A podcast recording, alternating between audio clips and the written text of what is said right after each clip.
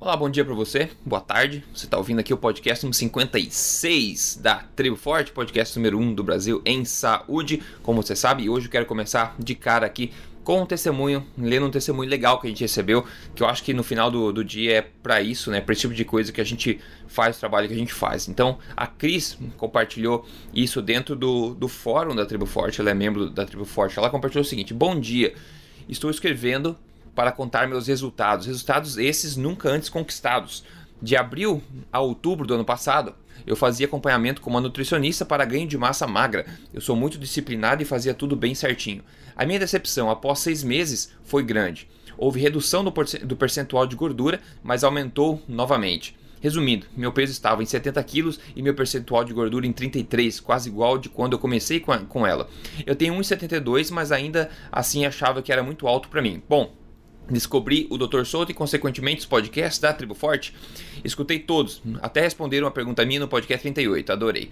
E comecei o low carb jejum intermitente. Eu fiz sozinha e minha alimentação escutando o meu corpo e minha fome, usando e abusando de alimentação forte, que virou um estilo de vida. Não faço 100%, algo em torno de 90 a 10.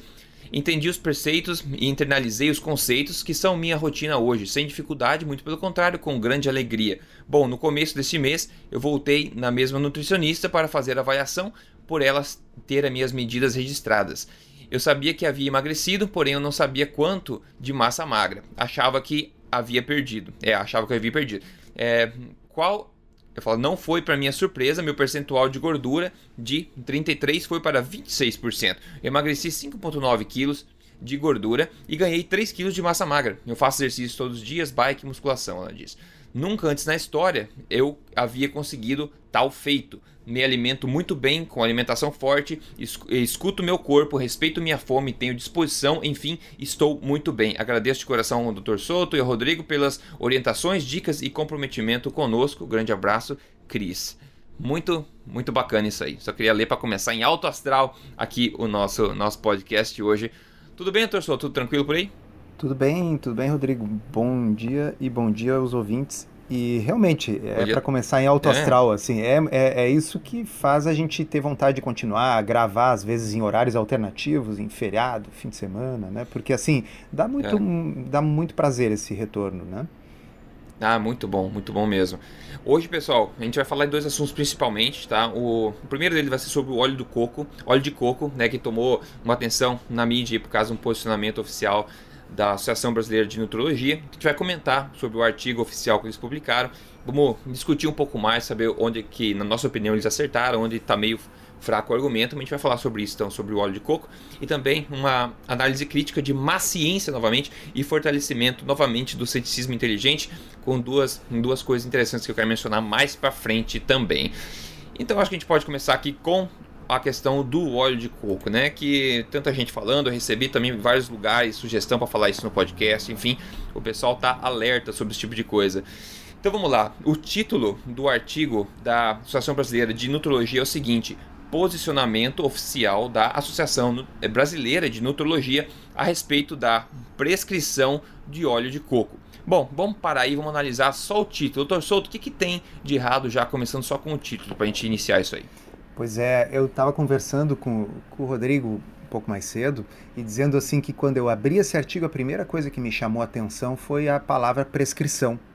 Uhum. Porque prescrição, para mim, normalmente implica prescrever um tratamento, prescrever um remédio. E Sim. eu uh, não me imagino comprando óleo de coco numa farmácia, tá certo? Sim. Então, assim, uh, é comida, né? Tá certo? Nós estamos, nós estamos, falando sobre um alimento, nós estamos falando sobre, um, sobre uma coisa uh, culinária para ser adquirida né, no supermercado. Né? Então, uh, mas eu entendo o, o que a, a Bran quis colocar, eles talvez tenham escolhido essa palavra de propósito, prescrição, no sentido de analisar se faz sentido prescrever dentro de um contexto, assim, eu vou, eu, você vai usar como suplemento o, o, o óleo de coco. Porque quando é. nós, uh, em termos de alimentação forte, em termos de alimentação low carb, mencionamos o óleo de coco, é como um ingrediente uh, culinário. E ninguém nunca precisou de Sim. médico nutricionista ou de farmácia uh, para né? usar um negócio para fazer comida, tá certo? Ah, Sim. então, exato. assim, uh, não confundam, pessoal, uh, o uso dessas coisas na forma de suplemento, que nós vamos nos aprofundar um pouco nesse assunto. e o uso culinário. É, é, é um ingrediente culinário tradicional, quer dizer, Uh, quando você vai lá num restaurante tailandês e vai comer aquela gordura que tem leite de coco e óleo de coco, uh, nenhum farmacêutico forneceu aquilo para a cozinha. É, exato. tá?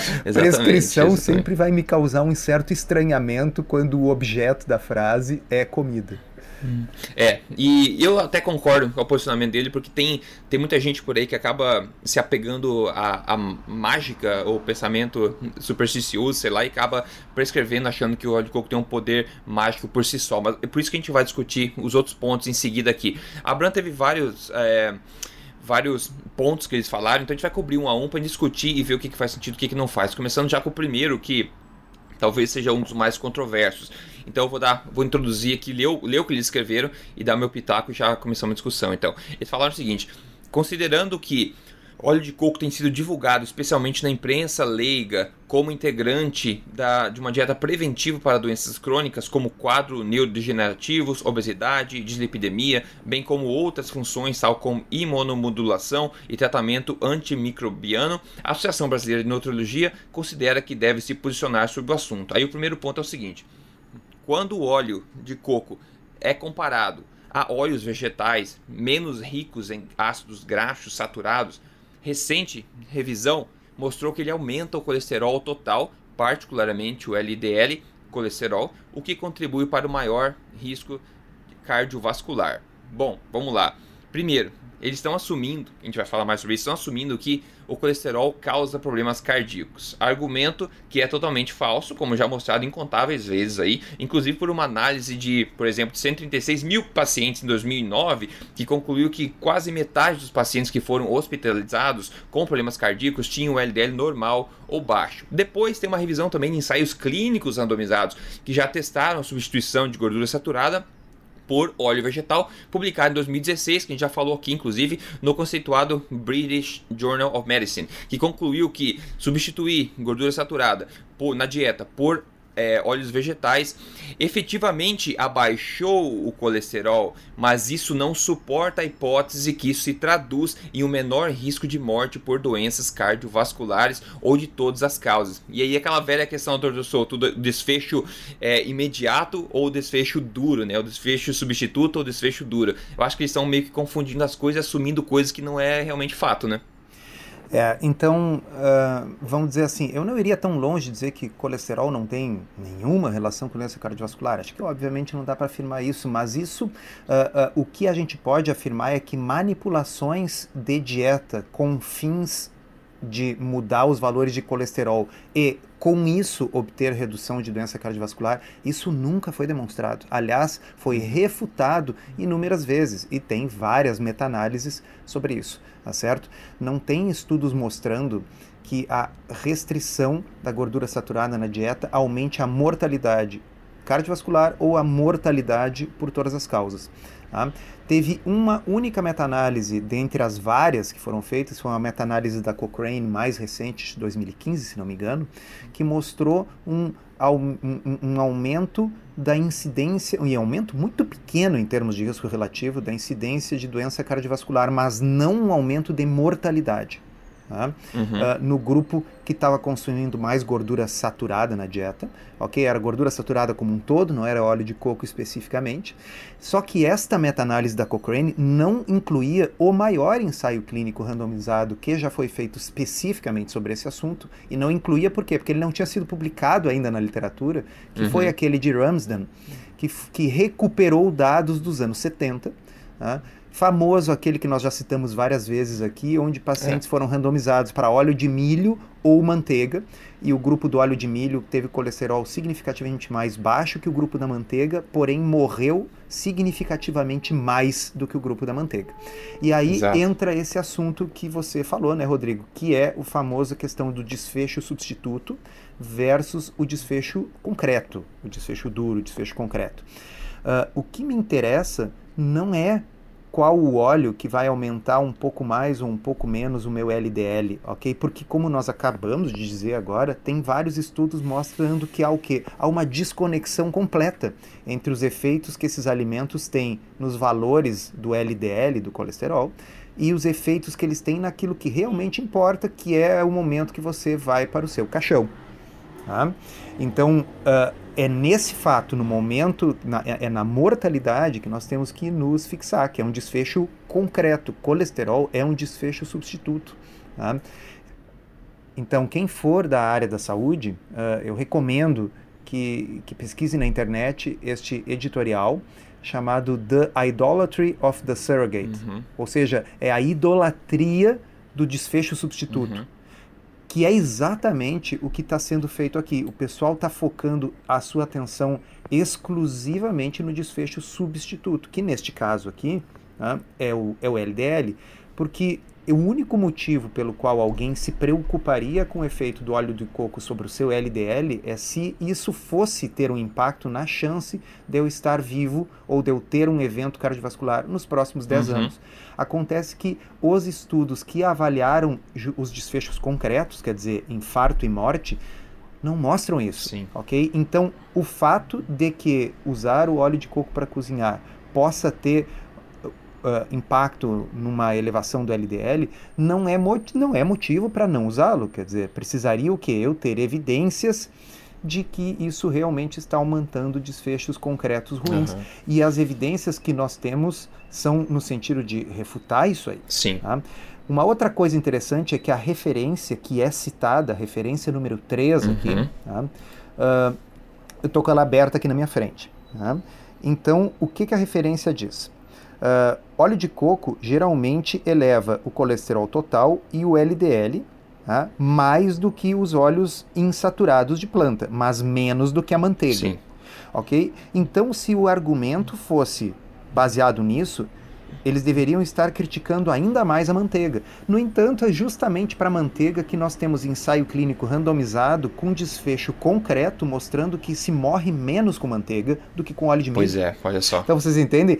Uh, uh, uh, justamente na, no início desse estudo já tem essa grande contradição. Uhum. Depois, olha que interessante, o efeito do consumo de óleo de coco na taxa, na razão entre colesterol total em relação ao HDL, quer dizer, colesterol total dividido por HDL, frequentemente não é examinado. No entanto, quando nós vamos lá dentro do texto do estudo, ele é uma, ele é uma revisão, uhum. tá? os, os poucos estudos que analisaram isso aí verificaram que não afetou de forma adversa essa relação. Uhum. Ou seja, o óleo de coco aumenta o colesterol total, mas aumenta o HDL também. Sim. Tá? E como a relação colesterol total dividida por HDL tem um poder preditivo indubitavelmente maior do que o colesterol total ou o LDL isoladamente, uhum. este é mais um motivo para dizer que não afeta de forma adversa. Sim. Tá certo? É. Ah, então, quer dizer, a própria afirmação de que o óleo de coco afeta de forma adversa o perfil lipídico, eu acho, na minha opinião, é questionável. Sim, né? no mínimo. Porque a, tem, tende a não afetar de forma adversa a relação de colesterol total sobre HDL. Então, vou ler aqui, ó, de novo, ó, o que, que diz a, a, o texto da Bran. Quando o óleo de coco é comparado com óleos vegetais, recente revisão mostrou que ele aumenta o colesterol total Aí diz ali particularmente o LDL. Isso não é verdade, tá? O que a revisão mostra é que aumenta o LDL e o HDL, tanto que a relação não muda, uhum. tá? O que contribui para o maior risco cardiovascular. É. Não, essa parte, o que contribui para o maior risco Isso cardiovascular, não é. pode ser afirmado. Exato. E eu diria que, à luz da, da literatura atual, a minha leitura da literatura atual, as várias meta-análises que nós temos, e especialmente esse estudo de Ramsden no BMJ, mostram que não, que não há uma relação entre as flutuações de colesterol e de LDL provocados pela dieta e desfecho duro, que é risco cardiovascular. Isso, isso. E sem, sem considerar também a ideia que como poderia um, um óleo de coco, que basicamente você espreme e sai um óleo, vai matar você do problema de cardíaco, e um óleo que tem que passar por um processo industrial bizarro, como o óleo de milho, por exemplo, vai fazer bem. Né? Só pensando, só para colocar essa perspectiva, essa análise ancestral também sobre comida de verdade. Uma coisa é comida de verdade, outra coisa é uma, uma aberração industrial. Então como é que pode, né? É, e, e nessa mesma linha, uh, eu, eu de novo estou olhando aqui na minha frente para o estudo para a referência número 3, que é esta que é utilizada para dizer, então, para justificar. Isso já está no resumo, tá? Aqui, evidência observacional sugere que o consumo de óleo de coco, no contexto dos padrões dietéticos tradicionais, não leva a desfechos cardiovasculares adversos. É. Então veja bem, assim, tá, é observacional, é. ok? É observacional. Mas vamos lembrar sempre o que a gente diz para o pessoal. Se o estudo observacional mostrasse que as pessoas que comem mais óleo de coco têm um risco cardiovascular maior, isso não provaria que o óleo de coco causa uhum. doença cardiovascular. Agora, o fato de que os estudos observacionais mostram que populações que consomem grande quantidade de óleo de coco não têm um risco cardiovascular aumentado, essencialmente refuta a ideia de que o óleo de coco Causa. possa causar Exatamente. doença cardiovascular. Exatamente. Tá certo? É sempre a mesma coisa, pessoal, mas é bom revisar todos os podcasts, porque aí vocês vão ficando craques. Exatamente.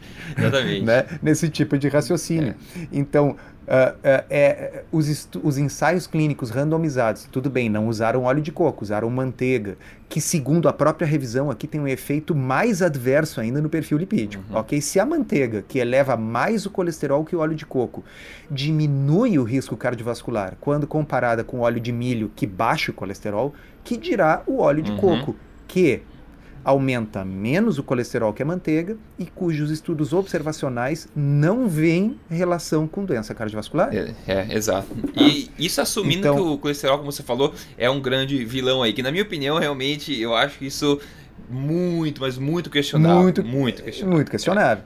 É, é, eu vou aproveitar essa abertura que você me deu e comentar. O pessoal da área médica deve ter visto Tá? E talvez os outros também, porque houve notícias principalmente uh, na mídia em inglês.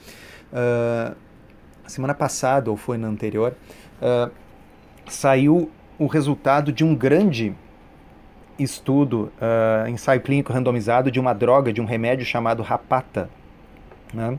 Evolocumab, se não me engano. O tá? que, que esse remédio faz? Ele baixa o colesterol, o LDL, para níveis nunca antes vistos. Tá? Uhum. Tá? Uh, ele é capaz de baixar o LDL para menos de 30.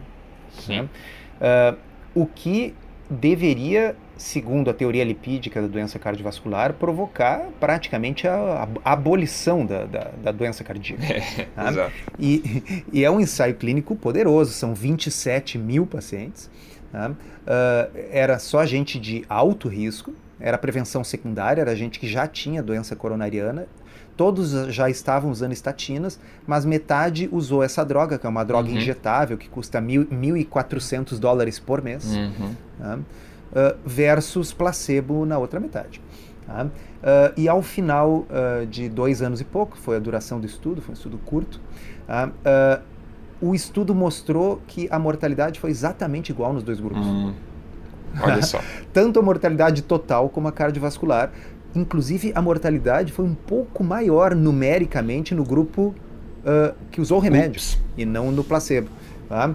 Claro, eles, eles fizeram um, um, desfecho composto, tá? que era o seguinte: incluía não só a mortalidade, mas eventos cardiovasculares uh, como necessidade de hospitalização, necessidade de cateterismo, necessidade de angiografia, uhum. dor no peito, incluíram um pupurri de coisas. E nesse pupurri, deu uma redução de 15% nesse conjunto total de coisas, 15% de risco relativo é. no grupo que tomou o remédio. Sim. Então, o estudo, você acha, Rodrigo, que ele foi uh, anunciado como um fracasso ou como um sucesso? Ah, eu não consigo entender como, mas provavelmente foi um sucesso. Né?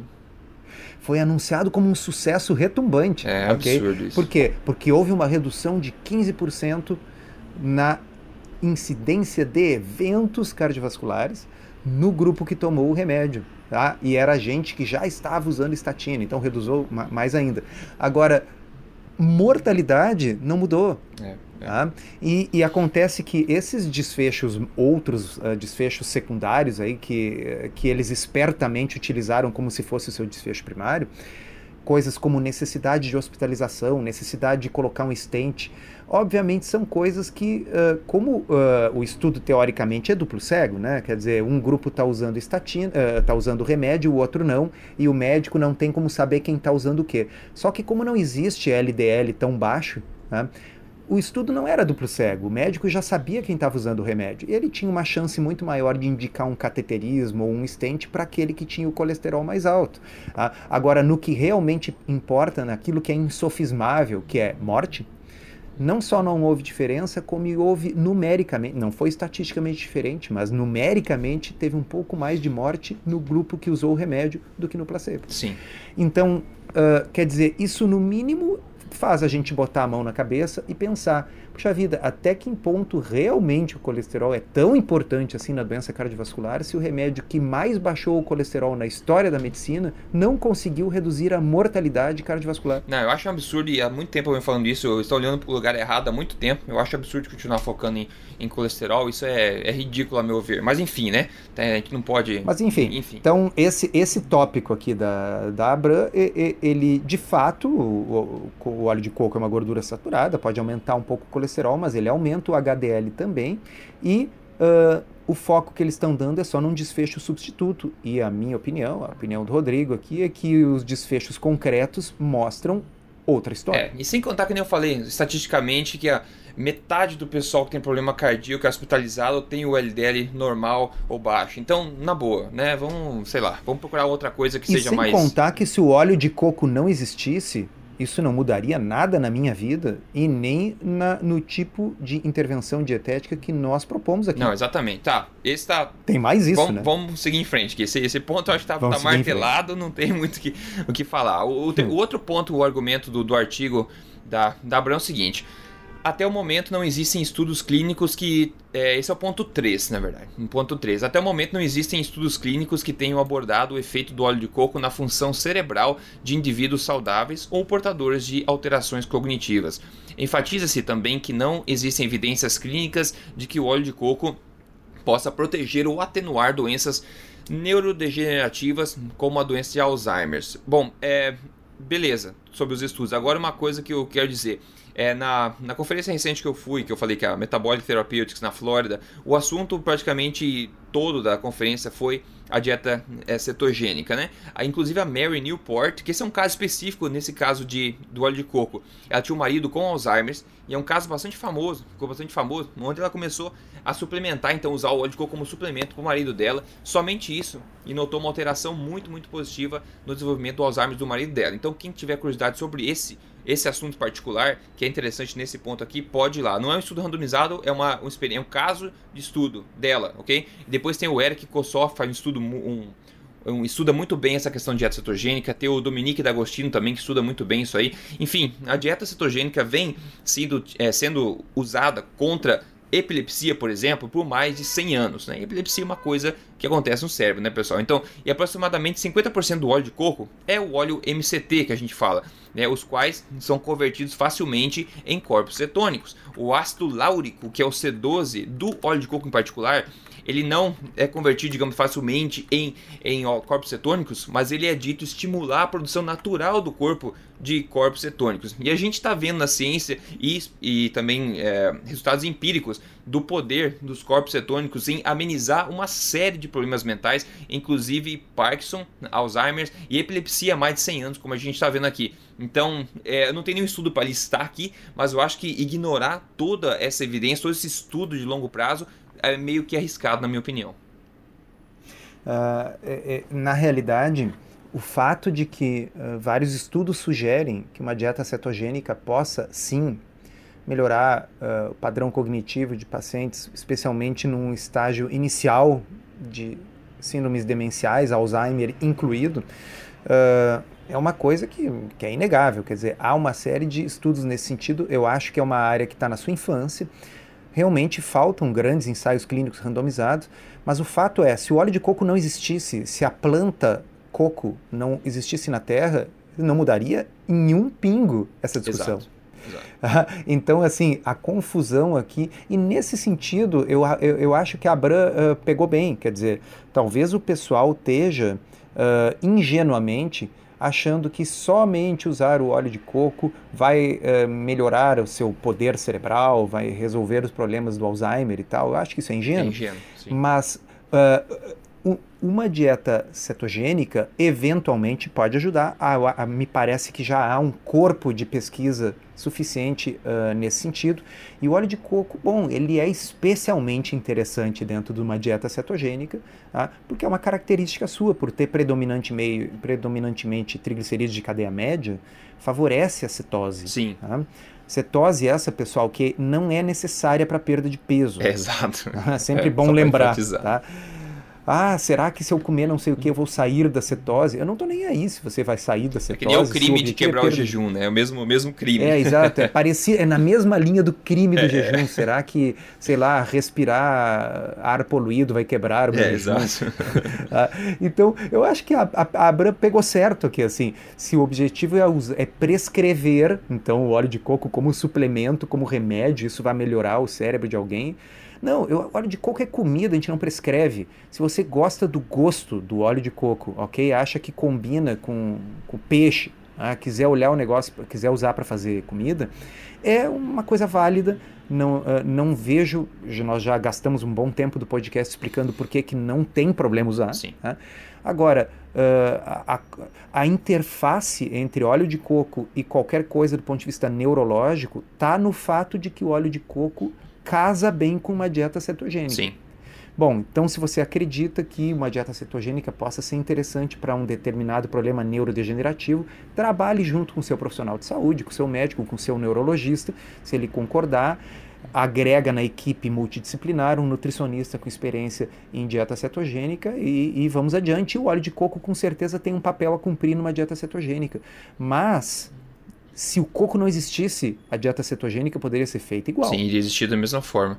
Mas para quem, pra quem quiser investigar um pouquinho, quem talvez está numa situação que quer ver, não quer esperar um ensaio randomizado, quero ver se alguma coisa pode me ajudar, eu só sugiro dar uma olhada no trabalho da Mary Newport, porque ela foi muito específica. Ela começou com o marido com um estado de Alzheimer bastante ruim e o que ela foi foi singularmente é, dá para ele suplemento, digamos, óleo de coco. Foi basicamente a única alteração. E eu vi uma palestra dela. Enfim, é uma coisa, é um estudo de caso, como eu falei, mas se você quer se elucidar um pouco mais sobre esse assunto, talvez seja legal. É Mary Newport, é uma pessoa é bastante famosa nesse, nesse ramo aí.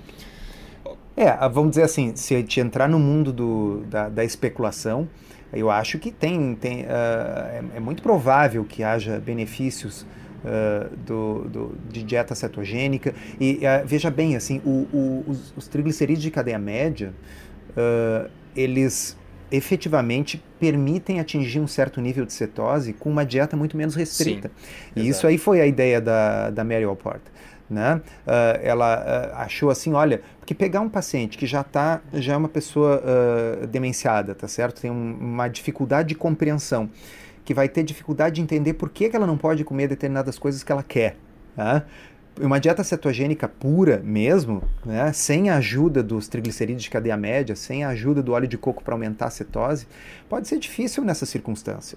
Tá? Então, uh, mas não é simplesmente assim, você come hambúrguer e milkshake. Mas agora, se você comer hambúrguer e milkshake e tomar cápsulas de óleo de coco, isso vai melhorar o seu cérebro. Isso é tolice. É, isso é tolice. Tá certo?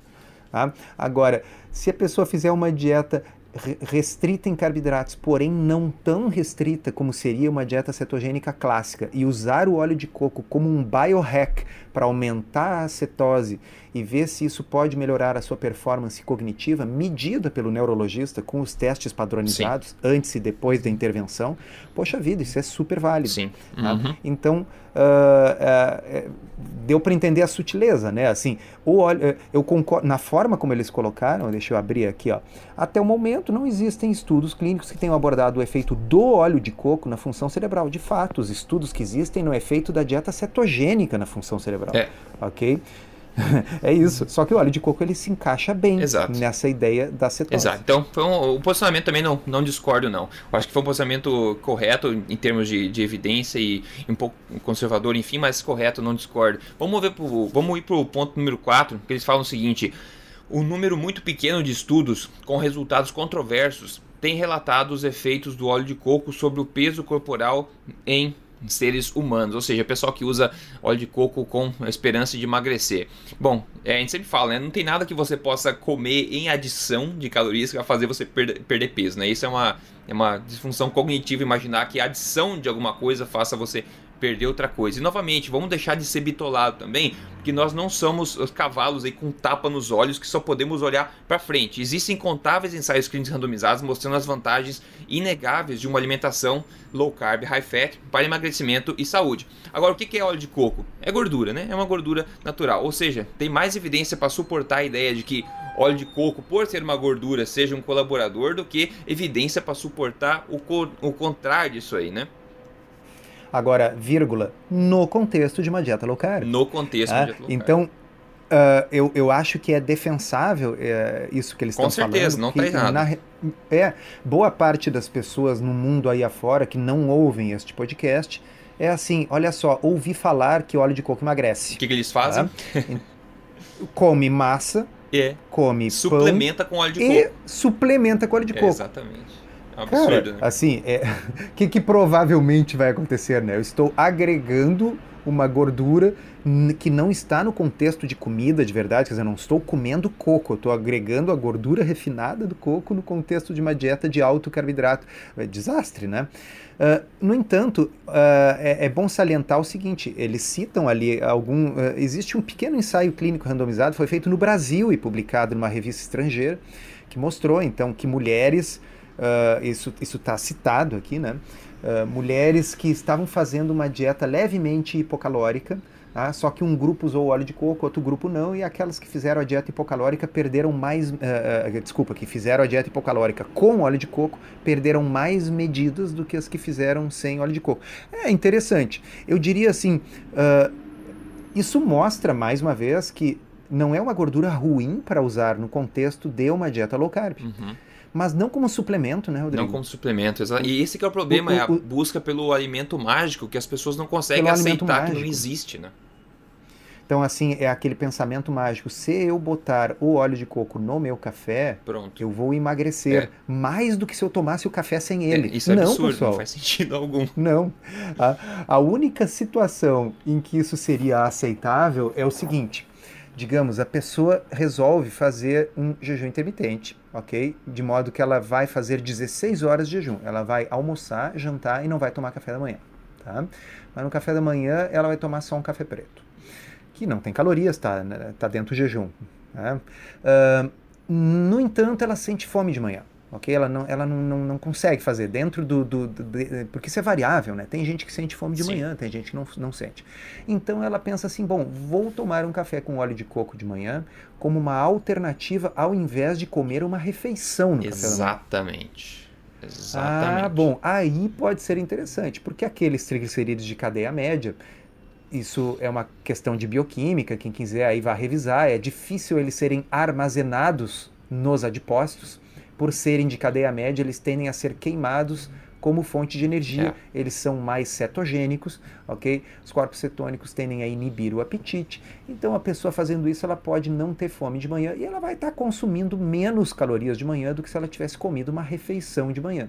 Ok? Uhum. Então, isso é uma estratégia que dá para fazer. Mas a ideia de que o óleo de coco acrescentado à dieta vai de alguma forma fazer com que eu emagreça, é, é, vou usar as palavras Rodrigo, é pensamento, pensamento mágico. mágico. Eu acho que é bom até enfatizar essa questão porque é muito importante. O, o óleo de coco, no sentido de ser um suplemento, como o Dr. Souto acabou de falar, é um absurdo que vai solucionar os seus problemas. Agora, no sentido, no contexto de você usar o óleo de coco como substituto de donuts, de panquecas ou de pão no café da manhã, por exemplo, substituir as calorias do óleo de coco, né? Quer dizer, desses alimentos que a gente sabe que tem impacto metabólico negativo, pelo óleo de coco a gente sabe que não tem impacto metabólico negativo, aí nesse contexto sim pode ser uma, eh, pode ser um, uma ótima escolha, né? Porque afim, afim está adicionando é, calorias e substituindo e deixando de comer outras calorias no lugar, né? Então essa substituição, uma coisa saudável, uma coisa não saudável, isso pode fazer diferença, mas jamais o pensamento é. mágico da pílula, do pensamento do alimento mágico. Essa tem que quebrar esse. Quando ideia. você está fazendo uma dieta low carb você perde peso pelos carboidratos que você retirou, não pelo óleo de coco que você adicionou. Que você passou, exatamente. Se o coco não existisse, você faria a dieta low carb e perderia peso igual. É. Aliás, talvez mais, dependendo da quantidade de óleo de coco que a pessoa resolver acrescentar como suplemento. Repito, o óleo de coco é uma boa gordura culinária. Tá? Por quê? Aí, olha só, Rodrigo, aqui tem um negócio que agora me lembrei. Tá? Uh, desfecho substituto, desfecho substituto, por desfecho substituto, cada um pode escolher os seus, uhum. tá certo? Então o pessoal da Abram pegou como seu desfecho substituto favorito o LDL. Disse assim, ó, óleo de coco é ruim porque ele uh, aumenta o LDL. Mas eu, por exemplo, posso escolher outro desfecho substituto, por exemplo, uh, produtos avançados de glicação. Sim. Tá? ou então coisas policíclicas aromáticas que se formam quando a gente aquece, ou gordura trans, por exemplo. Tá? Se eu pegar essas coisas que eu falei, em todas essas o óleo de é coco é muito superior é. a praticamente qualquer outra gordura que eu vá utilizar para cozinhar. Uhum. Então, se eu pegar os, os, os óleos vegetais insaturados, poliinsaturados e aquecer, eu vou gerar uh, compostos tóxicos, aldeídos, uhum. né? gorduras trans, uh, eu vou gerar mais uh, produtos de oxidação, ah, e todos eles estão associados a efeitos adversos, a aumento de resistência à insulina, doença cardiovascular, diabetes, doenças neurológicas, a um catatal de coisas uhum. ruins. Tá? Então, vamos dizer, será que o óleo de coco no, vai aumentar o meu risco de adoecer porque aumenta o meu LDL ou vai diminuir o meu risco de adoecer porque diminui essas é, coisas? É, Esse é o problema, pessoal, do foco nos desfechos substitutos porque o desfecho substituto ele não é o que importa. O que importa é o desfecho concreto. Eu quero saber se o meu risco de morrer é maior em 20 anos consumindo isso é. aí ou não. É. A resposta é: estudos prospectivos e randomizados com óleo de coco não tem, uhum. mas os estudos observacionais com óleo de coco tendem a mostrar populações mais saudáveis que consomem isso aí. Ou seja, a gente já tem, já, já, já refuta de certa forma a hipótese de causalidade no sentido de coisa ruim, porque se tiver, se causasse algo ruim deveria Associado estar associado menos, com é. desfechos ruins nos observacionais. Tá? Uh, então é aquele negócio desfecho substituto. Uh, se, imagina que eu fabrico escadas, tá? eu sou um fabricante hum. de escadas pré-moldadas assim para construção. Eu, eu vou citar o quê? Os estudos dos cardiologistas que sugerem que é melhor você pegar a escada do que o elevador. Uhum. Okay? É, para escolher. Agora imagina que eu fabrico o elevador, Rodrigo. É. Aí eu vou citar os estudos dos ortopedistas é, que dizem que escada faz mal para o joelho. Exatamente. Tá bem?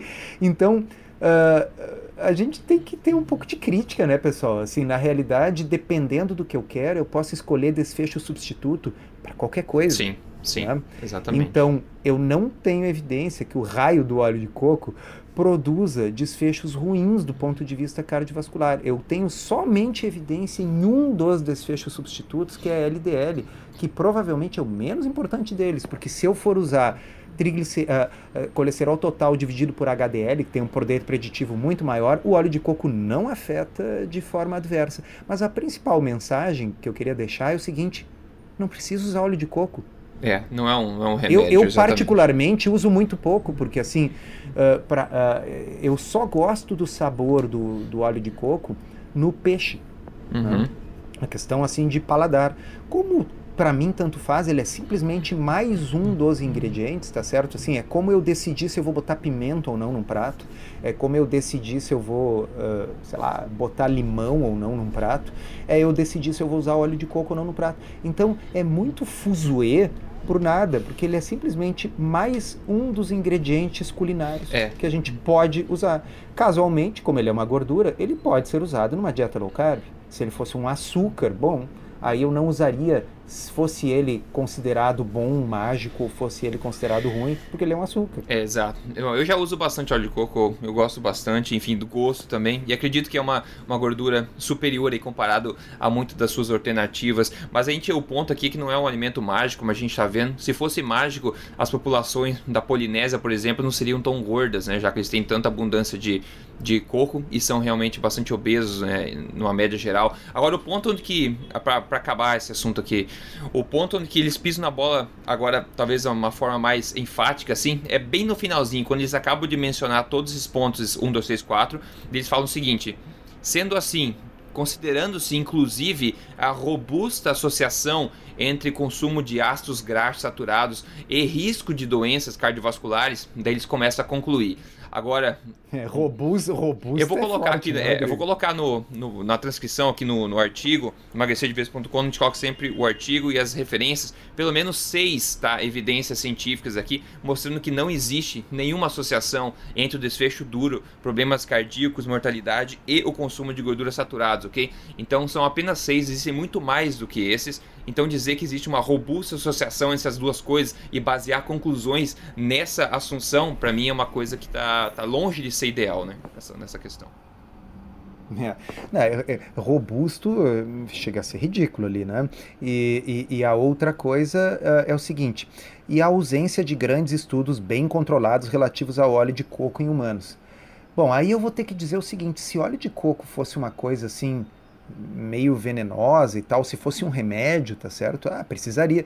Agora, então aí eu vou ter que ter um ensaio clínico randomizado para cada pra item banana, que eu tenho na minha cozinha. Pra maçã. É. Qual tudo. é o ensaio clínico randomizado que tem sobre a banana? Exato. Qual, É um qual é o alimento, ensaio né, clínico pô? É um randomizado que tem sobre o orégano? É, é. Qual é o ensaio clínico randomizado? Entendeu? Assim, ah, eu não. Eu primeiro tenho que ter um bom motivo para acreditar que algo mereça ser pesquisado com um ensaio clínico randomizado.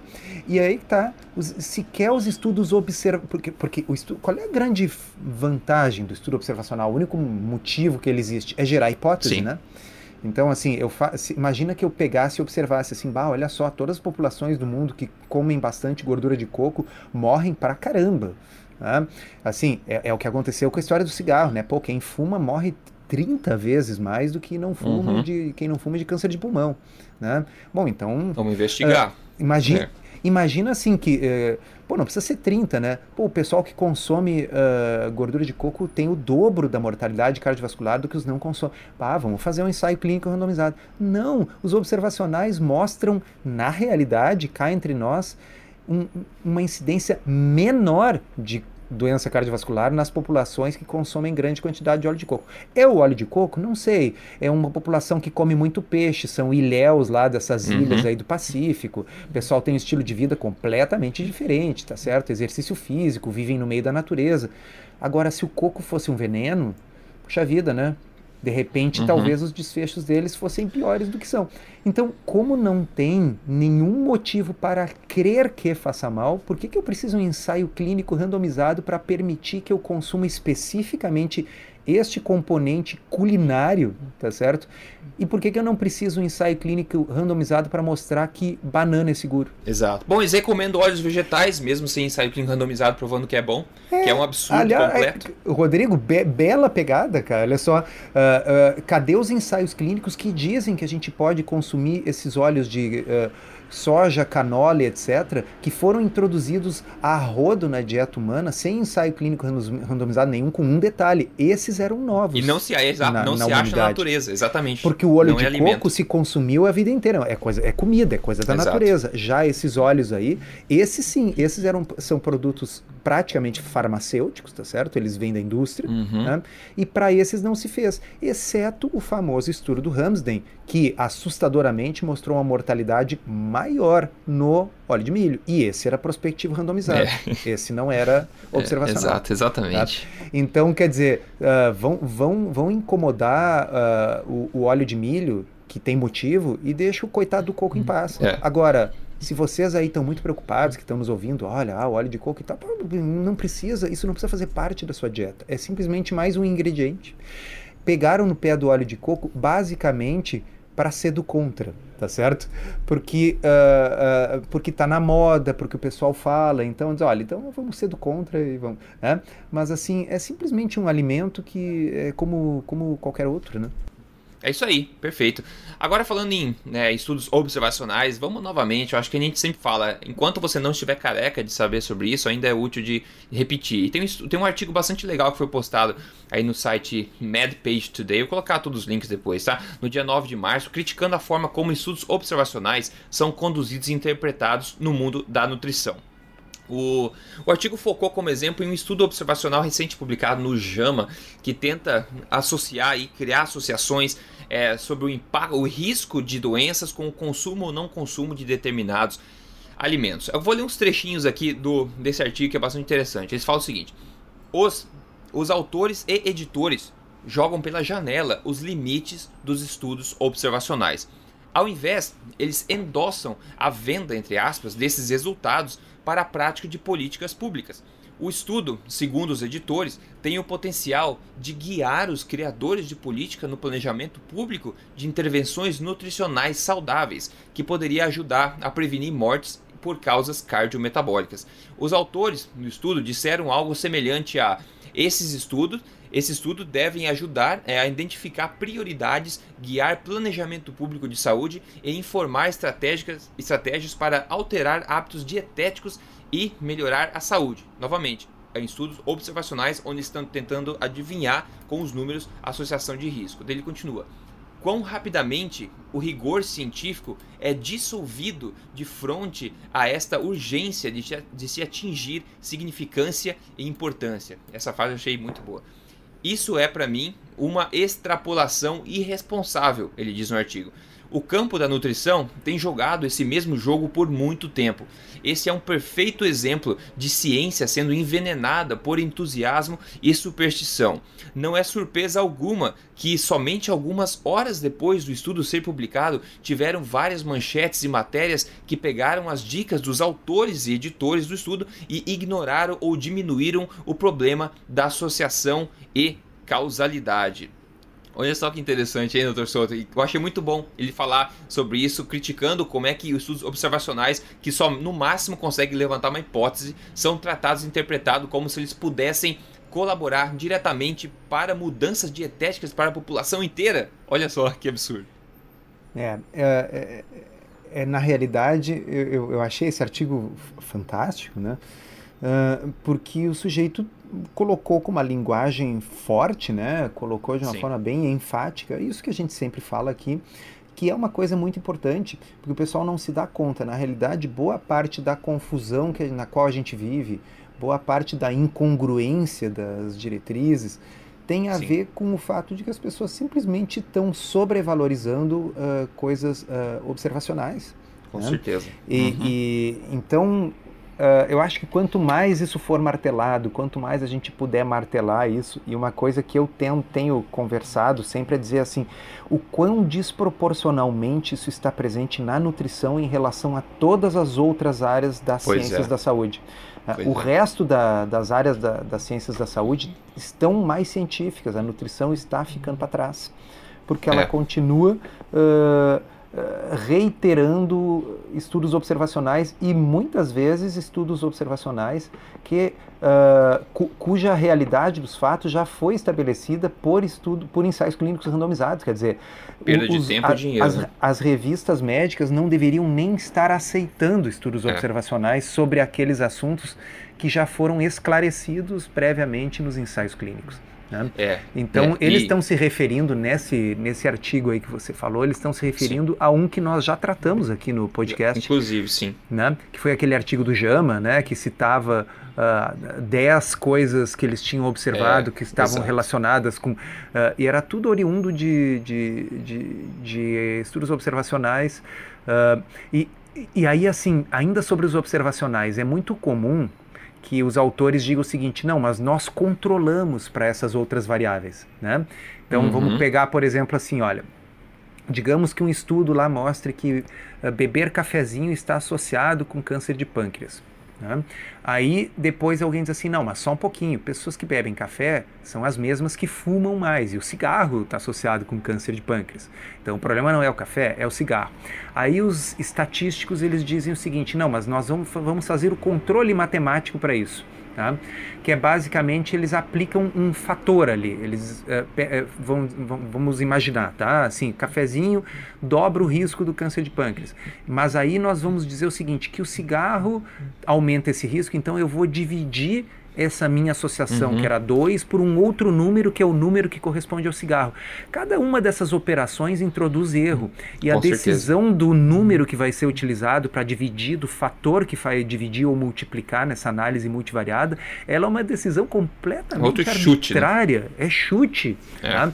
Ah, dizer, chute é muito forte. É porque é o seguinte, ele, ele vai pegar um outro estudo observacional é, para ver exatamente. a magnitude daquela associação e estabelecer qual é o número que ele vai usar usar para dividir ou multiplicar. Então depois quando a gente lê, a gente diz assim, foi ajustado para peso, idade, sexo. Sim, mas esse ajuste é feito por um cara num computador que está pegando números que poderiam ser maiores ou menores dependendo das referências observacionais nas é. quais é. ele se baseou. O troço é uma salada matemática que ninguém entende, só o estatístico que faz entende. E o estatístico que faz sabe que ele está chutando.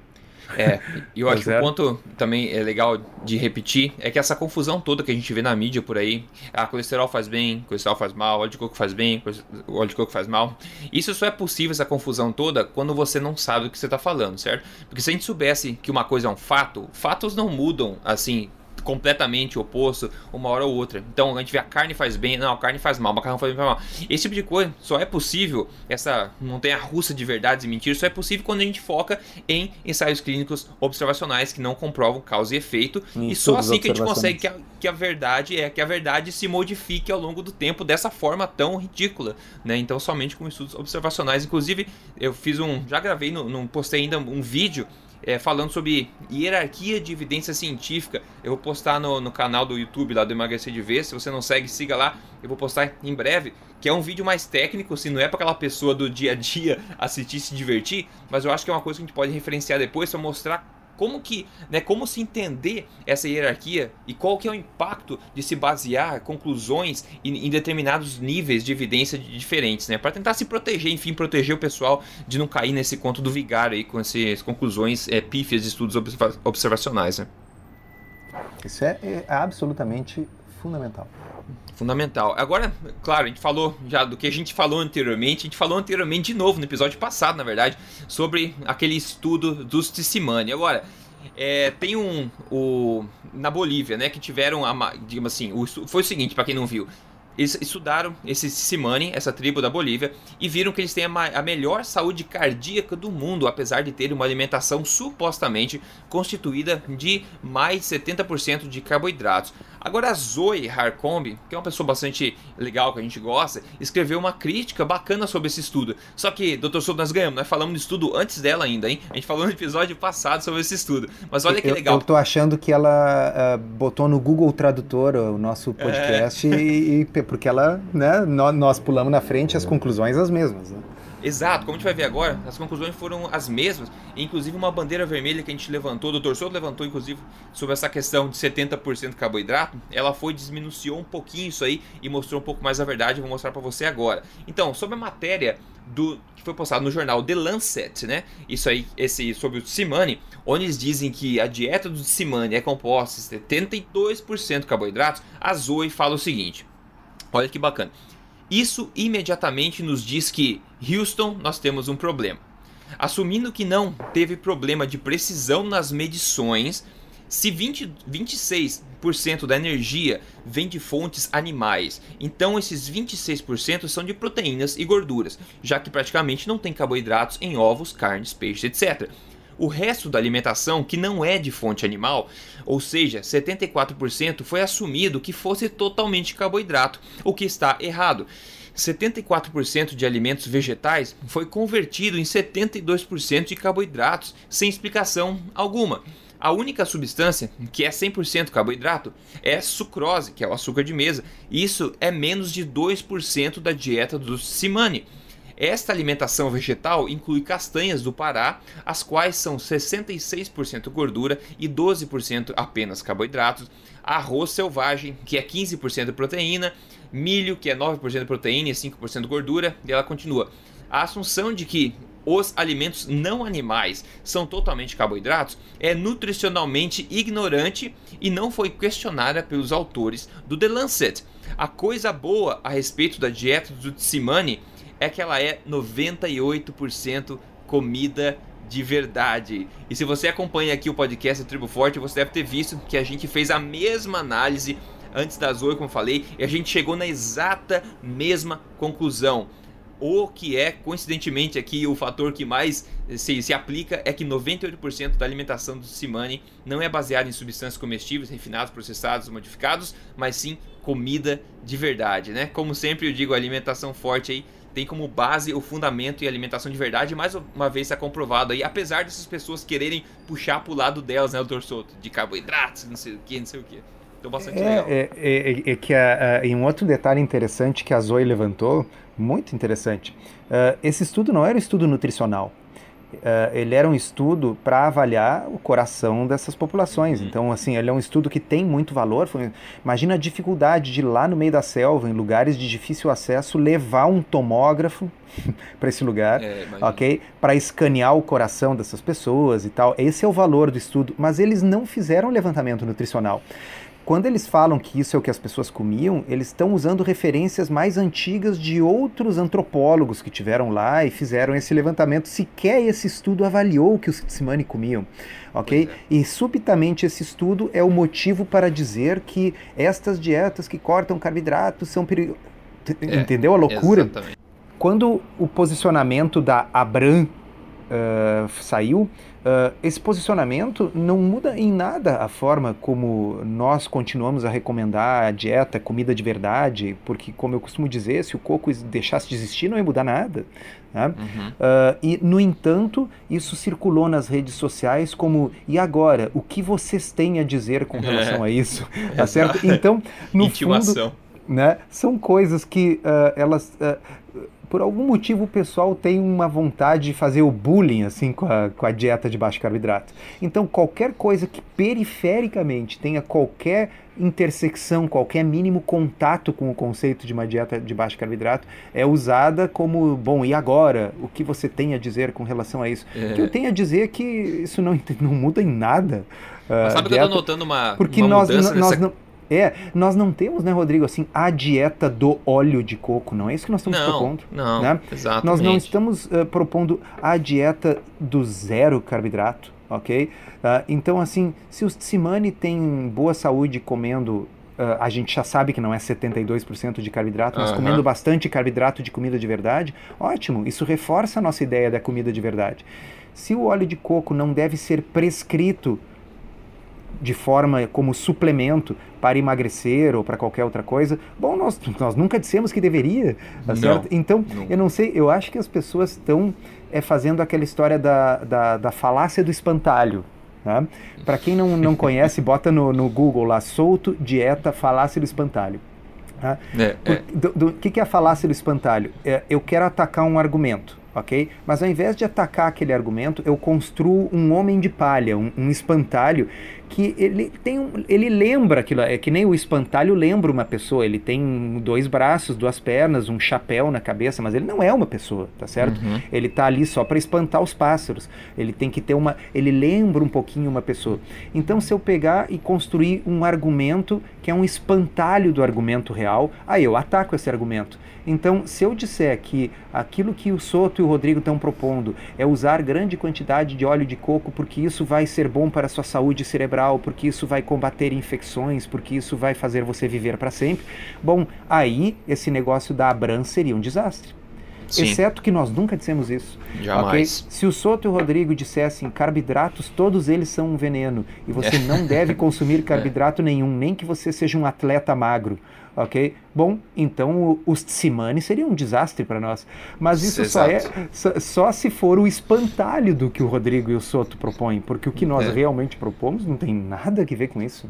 É, mas eu estou vendo uma transição bastante bacana no tipo de mensagem que as pessoas é, mandam pra gente. Por exemplo, eu estou notando uma, uma tendência, as pessoas estão parando um pouco, ou diminuindo pelo menos a incidência, de pessoas que vêm dizer assim, ah, Olha só, saiu que os Tissimani comem só carboidrato praticamente. O que vocês têm a dizer sobre isso? Então tá diminuindo esse tipo de pessoa e começando, eu acho que resultado também, eu espero, resultado da, de tanto a gente bater na tecla de, do ceticismo inteligente para as pessoas avaliarem o que elas leem e tal, as pessoas estão vindo assim, olha aí Rodrigo, ó, olha, postaram essa balela agora e eu acho que é legal vocês cobrir isso aí para explicar para as pessoas, entendeu? As pessoas tentam começam a parar de vir na ofensiva, de querer que a gente defenda uma ideia. Aí, ó, aqui se vira com essa agora, malandro, e começa a vir assim: olha só, postaram mais uma besteira, vocês não querem comentar para ver se outras pessoas também pode, podem ter acesso à verdade, entendeu? Eu acho que é uma mudança bastante legal e eu espero que seja resultado dessa tentativa nossa incessante de instruir as pessoas a respeito do ceticismo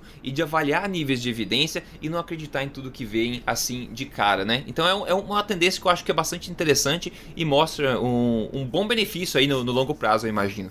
É, não, você tem razão. Eu tenho observado a mesma coisa. Inclusive, esses dias, um paciente no consultório me disse que, olha, uh, que ele teve uma conversa com um nutricionista que começou a falar essas coisas, que né, a dieta de baixo carboidrato, ele ia morrer, não sei o quê, e ele disse que foi rebatendo ela com ensaios clínicos randomizados, nível de evidência e meta-análises. E Isso o cara é não é da área né? da saúde, entendeu? É o é, paciente sujeito... Jedi. É, então uh, eu achei fantástico. Eu disse para ele, ó, ganhei meu dia, né? Quer dizer, eu acho que eu, eu consegui passar para o que é o principal, que é pensamento crítico. Porque quem tem a ferramenta do pensamento crítico pode se virar em situações novas que ainda virão a surgir. Né? Hum, Na exato. próxima balela. Né? Exatamente, na próxima. Aliás, eu estava pensando, Rodrigo, o que, que você acha? Nós podíamos fazer também uma proposta para os nossos leitores, nossos ouvintes. Hum. Quando sair a próxima balela, e sai mais ou menos uma por semana, pelo menos, né? Quando sair a próxima, quem sabe vocês escrevem para nós, ok? Uh, pode ser para o blog, pode ser lá para o Tribo Forte. lugar. Uh, uh, escreve para nós a sua interpretação, mostrando assim, ó, por que, que aquilo é uma balela, Tá? Uhum. E a gente seleciona a vencedora aí para ler no podcast. É, seria legal. Vocês podem se, mandar, se você quiser legal. mandar direto para montar a pauta, você pode mandar no contato arroba emagrecerdevez.com a sua análise, que daí cai direto, eu consigo ver certinho e talvez você pode montar a pauta e a gente coloca aqui no podcast. É, assim como a gente de vez em quando, né, pergunta, bota as perguntas dos leitores, vamos botar as contribuições dos leitores, assim, agora munidos, né, quem está nos ouvindo há 50 e tantos podcasts, aí munido dessas ferramentas de pensamento crítico. O próximo estudo observacional sair mostrando que há uma correlação entre a coisa X e o desfecho Y. Uhum. Ok, vamos fazer uma análise, assim, o que está errado, qual seria uma variável de confusão que pode estar explicando aquilo ali? Né? Exatamente, né? os pontos fracos, etc. Não, sensacional. Eu acho uma ótima, uma ótima ideia para incentivar esse tipo de análise aí. aí Além é... de ser divertido também achar buracos né, em, em, matérias que o pessoal aceita como verdade. Né? Porque então aí as pessoas um treinam, né? E, e isso, como tudo, tem que treinar. A gente vai ficando bom à medida que a gente vai treinando essa prática. Com certeza. É isso, pessoal. Como a gente tá gravando esse, esse podcast excepcionalmente de manhã, nesse momento, não vou perguntar o que o Dr. Soto comeu na última refeição, porque a gente também não comeu nada até agora. E mas é isso, vamos fechando então. Acho que o podcast ficou recheado, espero que tenha sido útil para você. Por favor, compartilhe com outras pessoas se você achar que isso pode ajudar outras pessoas também. E se você não é parte ainda do grupo da Tribo Forte, é só você acessar triboforte.com.br. Talvez agora seja a hora de você se juntar a esse movimento aí legal. Ok? Obrigado, Dr. Souto. A gente se vê na, na próxima. Obrigado, até a próxima.